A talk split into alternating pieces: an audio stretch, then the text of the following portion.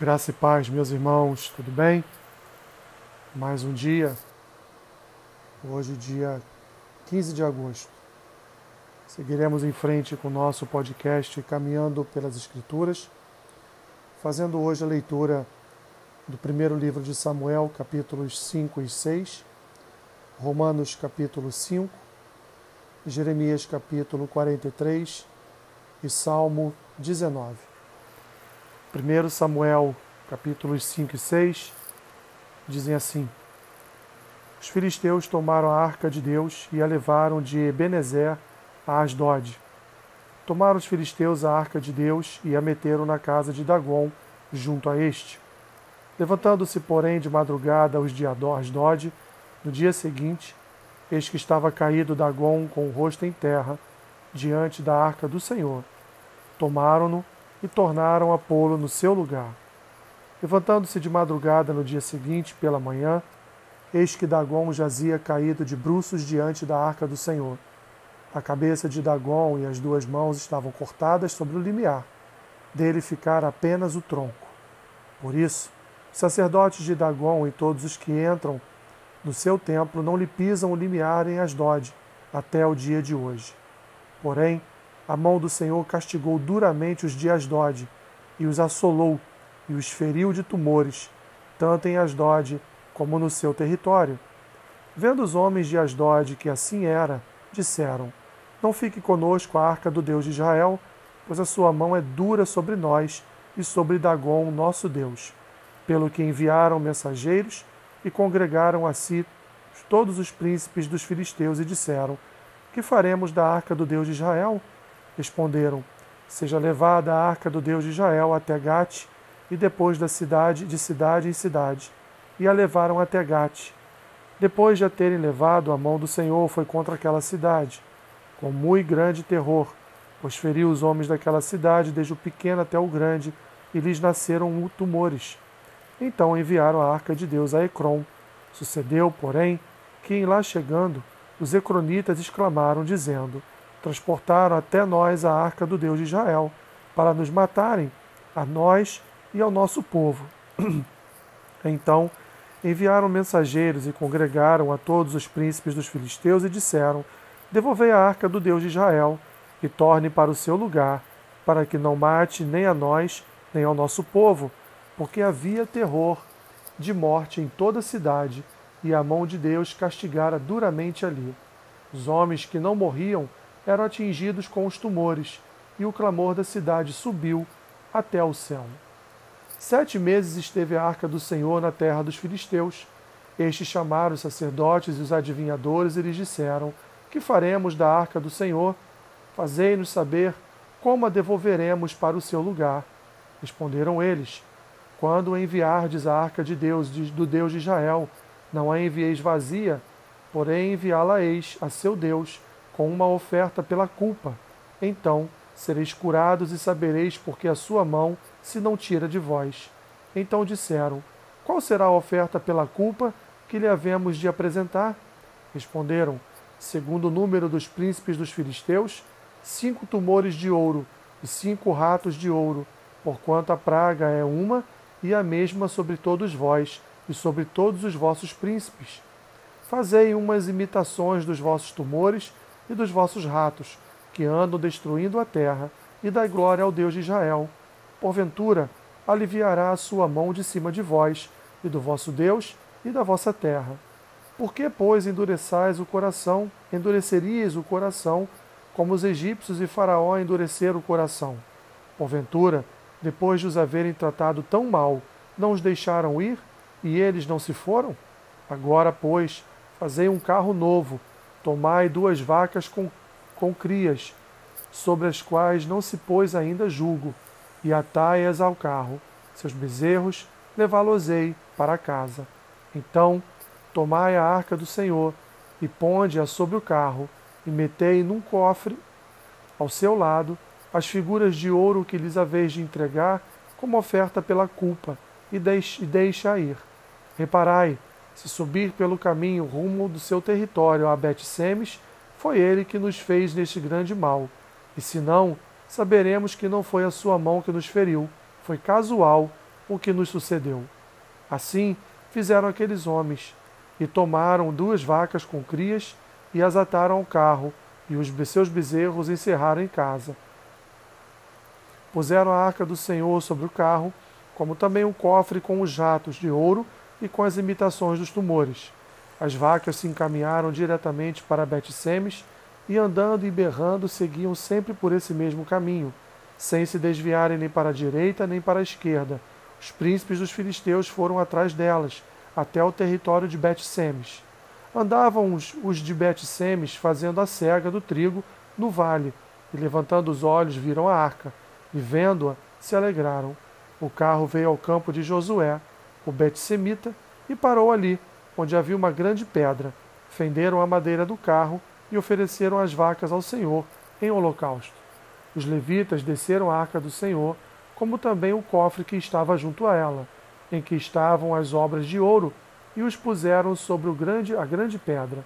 No mesmo dia, os homens de Bet-Semes ofereceram holocaustos e imolaram sacrifícios ao Senhor. Viram aquilo os cinco príncipes dos filisteus e voltaram para Ecrón no mesmo dia.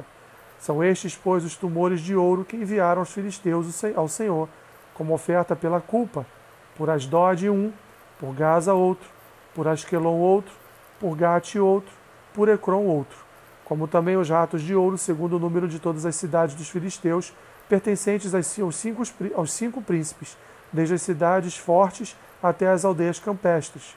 A grande pedra sobre a qual puseram a arca do Senhor está até o dia de hoje no campo de Josué, o Bet-Semita. Feriu o Senhor os homens de Bet-Semes porque olharam para dentro da arca do Senhor. Sim, feriu deles setenta homens. Então o povo chorou, porquanto o Senhor fizera tão grande morticínio entre eles. Então disseram os homens de Bet-Semes: Quem poderia estar perante o Senhor, este Deus Santo? E para quem subirá desde nós? Enviaram, pois, mensageiros aos habitantes de Kiriat Jearim, dizendo: Os filisteus devolveram a arca do Senhor. Descei, pois, e fazei-a subir para vós outros. Romanos capítulo 5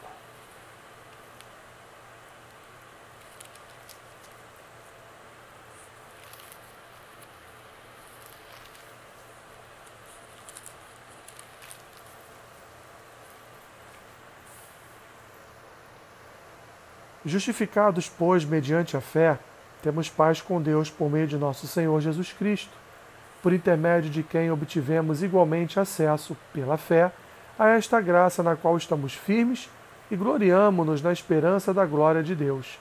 E não somente isto, mas também nos gloriamos nas próprias tribulações, sabendo que a tribulação produz perseverança, e a perseverança, experiência, e a experiência, esperança. Ora, a esperança, a esperança não confunde, porque o amor de Deus é derramado em nosso coração pelo Espírito Santo que nos foi otorgado. Porque Cristo, quando nós ainda éramos fracos, morreu a seu tempo pelos ímpios. Dificilmente alguém morreria por um justo, pois poderá ser que pelo bom alguém se anime a morrer. Mas Deus prova o seu próprio amor para conosco pelo fato de ter Cristo morrido por nós, sendo nós ainda pecadores. Logo, muito mais agora, sendo justificados pelo seu sangue, seremos por ele salvos da ira. Porque se nós, quando inimigos, fomos reconciliados com Deus mediante a morte do seu filho, muito mais estando já reconciliados, seremos salvos pela sua vida. E não apenas isto, mas também nos gloriamos em Deus, por nosso Senhor Jesus Cristo, por intermédio de quem recebemos agora a reconciliação.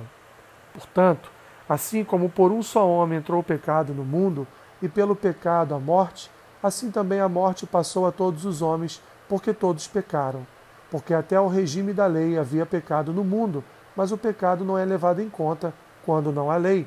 Entretanto, reinou a morte desde Adão até Moisés, mesmo sobre aqueles que não pecaram, a semelhança da transgressão de Adão, o qual prefigurava aquele que havia de vir. Todavia, não é assim o dom gratuito como a ofensa, porque se pela ofensa de um só morreram muitos, muito mais a graça de Deus e o dom pela graça de um só homem, Jesus Cristo, foram abundantes sobre muitos. Dom, entretanto, não é como no caso em que somente um pecou, porque o julgamento derivou de uma só ofensa para a condenação, mas a graça transcorre de muitas ofensas para a justificação. Se pela ofensa de um e por meio de um só reinou a morte, muito mais os que recebem a abundância da graça e o dom da justiça reinarão em vida por meio de um só, a saber, Jesus Cristo. Pois assim como, por uma só ofensa, veio o juízo sobre todos os homens para a condenação, assim também por um só ato de justiça veio a graça sobre todos os homens para a justificação que dá vida.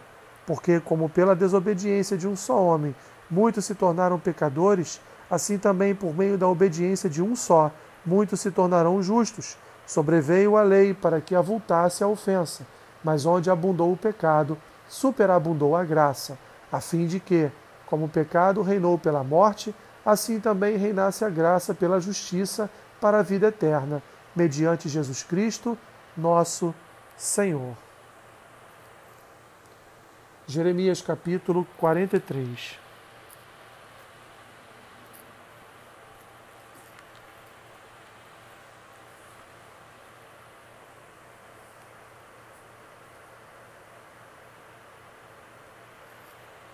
Tendo Jeremias acabado de falar a todo o povo todas as palavras do Senhor, seu Deus, palavras todas com as quais o Senhor, seu Deus, o enviara, então falou Azarias, filho de Osaías, e Joanã, filho de Careá, e todos os homens soberbos, dizendo a Jeremias: É mentira isso que, que dizes.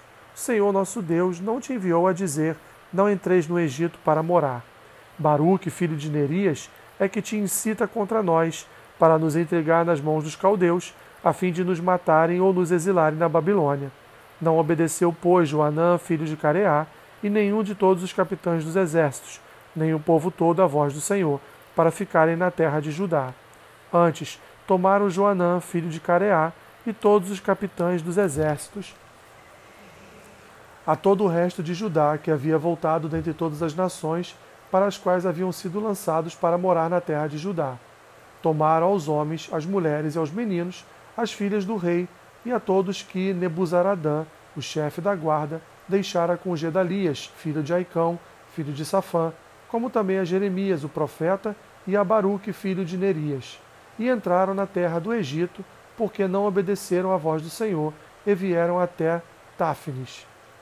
Então veio a palavra do Senhor a Jeremias em Táfnis, dizendo: Toma contigo pedras grandes encaixai-as na argamassa do pavimento que está à entrada da casa de Faraó, em Táfilis, à vista de homens, de homens judeus.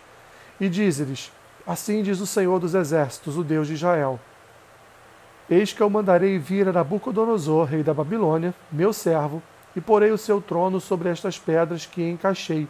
Ele estenderá o seu balaquinto, balaquino real sobre elas, baldaquino real sobre elas virá e ferirá a terra do Egito, quem é para a morte, para a morte, quem é para o cativeiro, para o cativeiro, e quem é para a espada, para a espada. Lançará fogo as casas dos deuses do Egito e as queimará. Levará cativos os ídolos e despiolhará a terra do Egito, como o pastor despiolha a sua própria veste, e sairá dali em paz. Quebrará as colunas de Bet-Semes e na terra do Egito, e queimará as casas dos deuses do Egito. Salmo 19 Os céus proclamam a glória de Deus, e o firmamento anuncia as obras de suas mãos. Um dia discursa outro dia, e uma noite revela conhecimento a outra noite. Não há linguagem nem há palavras, e deles não se ouve nenhum som. No entanto, por toda a terra se faz ouvir a sua voz e as suas palavras até aos confins do mundo. Aí pôs uma tenda para o sol, o qual, como noivo que sai dos seus aposentos, se regozija como herói a percorrer o seu caminho. Principia numa extremidade dos céus e até a outra vai o seu percurso, e nada refoge ao seu calor. A lei do Senhor é perfeita e restaura a alma. O testemunho do Senhor é fiel e dá sabedoria aos simples. Os preceitos do Senhor são retos e alegram o coração. O mandamento do Senhor é puro e ilumina os olhos. O temor do Senhor é límpido e permanece para sempre. Os juízos do Senhor são verdadeiros e todos igualmente justos. São mais desejáveis do que o ouro, mais do que muito ouro depurado, e são mais doces do que o mel e o destilar dos favos. Além disso, por eles se de moesto o teu servo, em os guardar a grande recompensa. Quem há que possa discernir as próprias faltas? Absolve-me das que me são ocultas. Também da soberba guarda o teu servo, que ela não me domine. Então serei irrepreensível e ficarei livre de grande transgressão. As palavras dos meus lábios, o meditar do meu coração, sejam agradáveis na tua presença, Senhor, rocha minha e redentor meu.